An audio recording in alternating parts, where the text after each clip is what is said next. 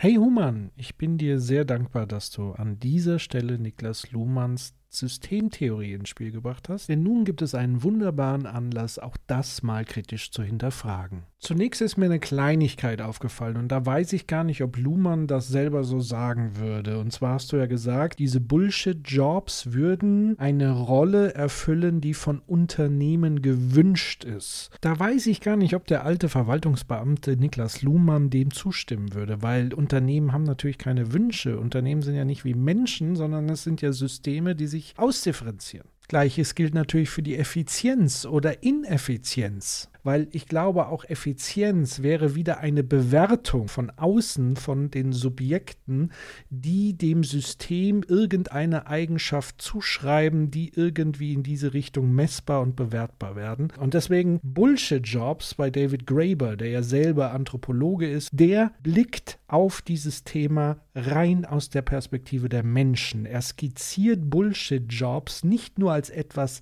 Ineffizientes, für ein System Ineffizientes, sondern er sagt letztendlich, Menschen leiden unter dieser Tatsache auf zwei Ebenen. Das erste ist dieses persönliche Leid der völligen Entfremdung, wenn man selber erkennt, dass man in einem Bullshit-Job gefangen ist. Es wurde ja nicht untersucht, ob das wirklich Bullshit-Jobs sind, ob sie eine gewisse Funktion ausführen, sondern Menschen wurden einfach nur befragt, ob sie in ihrer Arbeit selbst einen Sinn sehen oder die Arbeit als solches für sie Sinn ergibt in der Welt. Die zweite Ebene, die Graeber damit anschneiden möchte, ist die Frage nach, warum arbeiten wir eigentlich alle so viele Stunden? Und da kritisiert er natürlich auf der Metaebene so eine Art Ineffizienz der Organisation all dieser Jobs da draußen, obwohl er auch nicht behauptet, dass man das zentral irgendwie steuern könnte. Und an der Stelle möchte ich tatsächlich nochmal aus dem Buch zitieren. Offensichtlich gilt in unserer Gesellschaft die Regel, dass eine Arbeit umso schlechter bezahlt wird, je offensichtlicher sie anderen Menschen nützt. Auch hier ist es schwierig, ein objektives Maß zu finden, aber einen Eindruck kann man sich mit einer einfachen Frage verschaffen. Was würde geschehen, wenn diese ganze Berufsgruppe einfach verschwinden würde? Man kann über Krankenschwestern, die Mitarbeiter der Müllabfuhr oder Automechaniker sagen, was man will, aber eines liegt auf der Hand. Würden sie sich plötzlich in Luft auflösen, die Folgen wären sofort spürbar und katastrophal. Auch eine Welt ohne Lehrer oder Hafenarbeiter würde schnell in Schwierigkeiten geraten, und selbst ohne Science-Fiction-Autoren oder Ska-Musiker wäre sie sicher weniger schön. Dagegen ist nicht ganz klar, wie die Welt leiden würde, wenn alle Private Equity Manager, Lobbyisten, Public Relations Forscher, Versicherungsfachleute, Telefonverkäufer oder Rechtsberater auf ähnlicher Weise verschwinden würden. Vielfach herrscht der Verdacht, dass sie sich merklich verbessern würden. Klar, die Aussage von Graeber lässt sich wunderbar kritisieren und hinterfragen. Und natürlich kann man irgendwie argumentieren, warum letztendlich Rechtsberatung, Public Relation, Forschung und so weiter vielleicht doch irgendwie eine Daseinsberechtigung hat.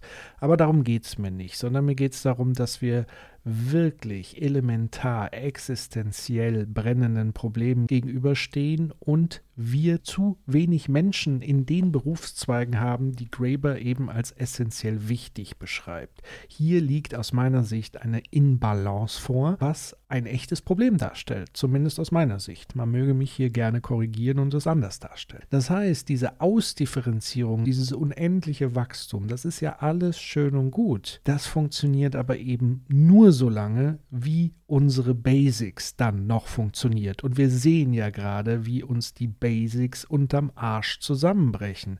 Wir haben eine unfassbare Inflation, nicht nur im Nahrungsmittelbereich. Unsere Energieversorgung stockt. Wir wissen nicht, nicht, wie wir die Energiewende mit genug Fachkräften irgendwie bewältigen können. Wir haben seit Jahrzehnten einen Pflegenotstand. Wir haben seit Jahrzehnten einen Notstand in Schulen. Unsere Schulen verrotten vor sich hin. Wir müssen zig Autobahnbrücken sprengen und so weiter und so weiter. Und selbst wenn die Regierung bereit wäre, in Schienen und öffentlichen Nahverkehr zu investieren, wer soll denn das alles bitte umsetzen, während hoch hochbezahlt eben all diese anderen Berufe letztendlich wichtige Ressourcen in Form von Menschen und Angeboten blockieren. Nochmal zurück zu Luhmann und einer weiteren Kritik. Du hast ja als nächstes das Beispiel der Gaming-Industrie ins Spiel gebracht. Es gibt ganz viele Crunches, also Phasen von permanenter Überarbeitung und gleichzeitig herrscht ein sexistisches Unternehmensklima. Da muss man eigentlich streng genommen auch wieder Luhmann an der Stelle anwenden und sagen, jo, das ist halt so, das ist nun mal die Funktion der Organisation, so hat sie sich halt ausdifferenziert. Und da sehe ich eben eindeutig die Grenzen von Luhmanns Erklärmodell, nämlich sobald es um die zwischenmenschliche Bewertung geht. Und du hast abschließend gefragt, wer entscheidet eigentlich, welche Probleme am dringendsten sind und welche weniger wichtig sind. Und das ist aus meiner Sicht die Politik und alles, was mit Governance zu tun hat. Politische Institutionen, die ein Regelwerk für unsere Gesellschaft definieren und formulieren und in die Exekutive bringen. Und ein starkes Mittel, was der Staat ja nutzt und nutzen kann im Kapitalismus, ist die Lenkung unserer Geldströme. Also die Entscheidung, wo fließt eher Geld hinein und wo kann ich über Steuern eine gewisse Preispolitik und eine Steuerung übernehmen. Um mal ein Beispiel rauszugreifen, wir alle sind doch der Ansicht, Klimakatastrophe muss umgehend, sofort und superdringlich in den Griff gekriegt werden. Daher die Frage, warum finanziert der Staat noch über 60 Milliarden umweltschädliche Subventionen? Und hier nehme ich als Individuum, Patrick, einfach eine maximale Dissonanz wahr. Ich höre, wie die Politik redet und redet und redet und sie spricht davon, die Klimakatastrophe einzudämmen. Sie spricht davon, Fluchtursachen zu bekämpfen. Sie spricht davon, diese Innovation und jene Technologie jetzt hervorzubringen, die uns irgendwie am Ende rettet. Und wir wollen ja den Wohlstand wahren und die Armen, um die wollen wir uns auch kümmern. Aber wo sind jetzt die handfesten Steuerungsinstrumente? Wann werden diese in Kraft treten?